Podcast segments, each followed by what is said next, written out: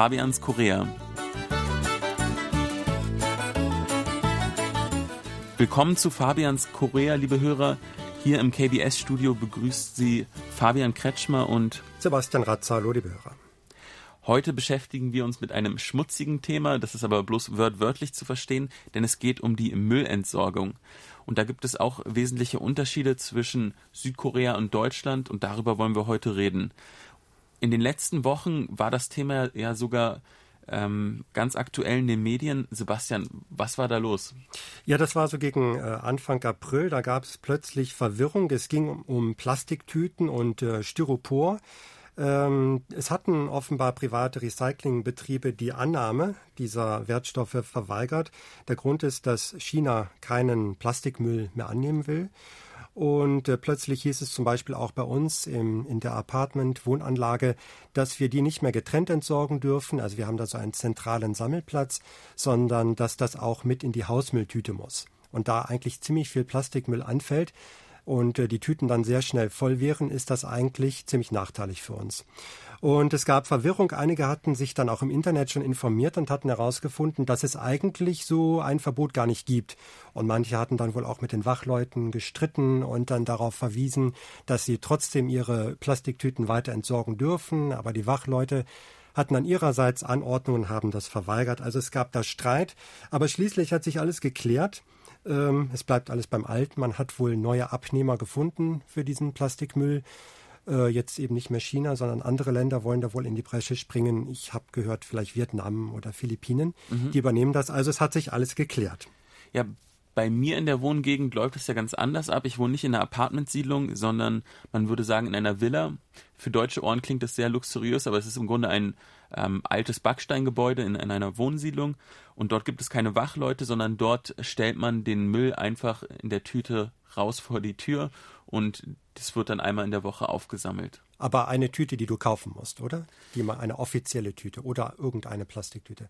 Genau, also für, für den Plastikmüll, soweit ich weiß, kann man das auch in Plastiktüten äh, entsorgen, aber es gibt natürlich extra äh, Tüten für den Biomüll, also für Essensreste und dann nochmal äh, die weißen Plastiktüten und da weißt du sicher, wie man die genau bezeichnet. So genau weiß ich nicht, aber das sind eben diese Hausmülltüten, die ich eben meinte.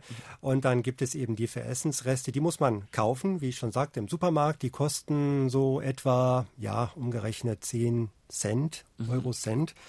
Äh, je nach Größe auch dann unterschiedlich, aber das ist schon ein bisschen Geld. Andere Dinge halt, wie zum Beispiel Plastikflaschen oder Dosen, die werden dann getrennt entsorgt. Dafür muss man eigentlich nicht bezahlen, sondern damit wird ja sogar Geld gemacht.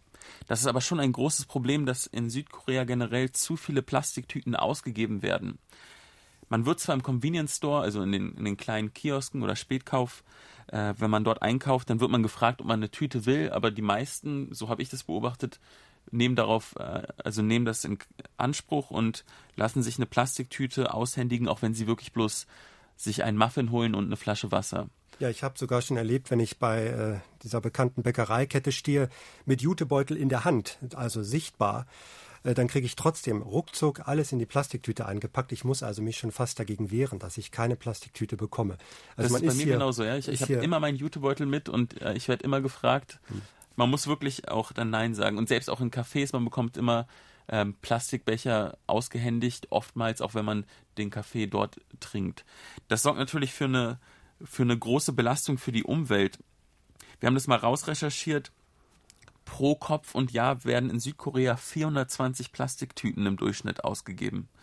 Spitzenreiter auf der anderen Seite der Skala wäre Finnland, dort sind es nur vier.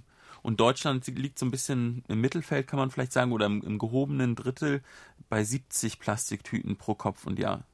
Ja, es wird also wirklich viel Plastik verwendet, äh, auch wenn man einkauft, da ist immer alles großzügig und auch teils mehrfach in Folie verpackt.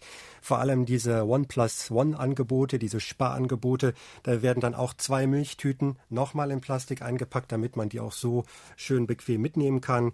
Ähnlich ist es äh, bei Obst, da gibt es immer diese Styroporunterlagen. Und äh, wenn man sich das dann nach Hause liefern lässt, was wir zum Beispiel auch gerne machen, wird nochmal alles in Plastiktüten gestopft. Also da ist jedes Mal, wenn die Lieferung ankam, unheimlich viel Plastikmüll angefallen.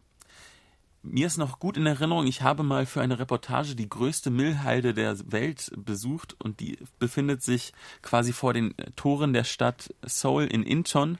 Und das ist wirklich Wahnsinn, wenn man dort mal langgelaufen ist. Das ist quasi wie eine eigene Stadt, ähm, wo dann quasi der ganze Müll der Großstadt entsorgt wird.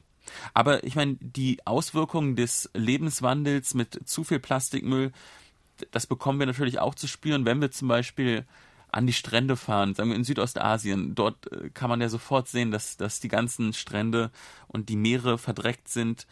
Aber auch in Busan zum Beispiel, dort sieht es ja auch manchmal ähm, schlimm aus mit zu viel Plastikmüll. Und äh, da, da bekommt man quasi vor Augen geführt, äh, was so die Folgen von dem eigenen Handeln sind. Und ich hoffe, dass es auch zu einem um Umdenken führt.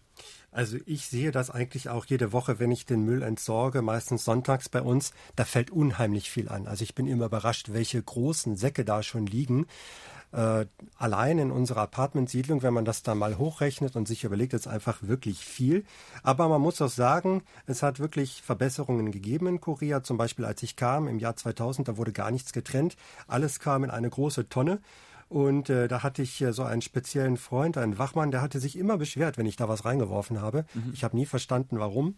Also habe ich das dann irgendwann im Schutze der Dunkelheit entsorgt und war dann auch ziemlich froh, als dann ab 2002 etwa der Müll getrennt wurde und äh, alles so seine Ordnung hatte, so wie ich das kannte mit dem grünen Punkt in Deutschland. Und äh, ich finde, da hat sich doch viel verbessert. Ähm, der Müll wird jetzt eben wirklich recycelt, es wird getrennt. Einziger Punkt, wo man noch was verbessern könnte, wäre wirklich sparsamer mit den Plastiktüten umzugehen. Ja, aber von der Mülltrennung an sich ist es, läuft es korrekter ab als in Deutschland, oder? Es wird mindestens ähnlich genauso streng getrennt. Fast strenger und äh, ja. wirklich auch besser verwertet. Das finde ich gut. Ja, das war's wieder von Fabians Korea für diese Woche. Vielen Dank fürs Zuhören und bis zum nächsten Mal sagen Fabian Kretschmer und, und Sebastian Ratzer auf Wiederhören.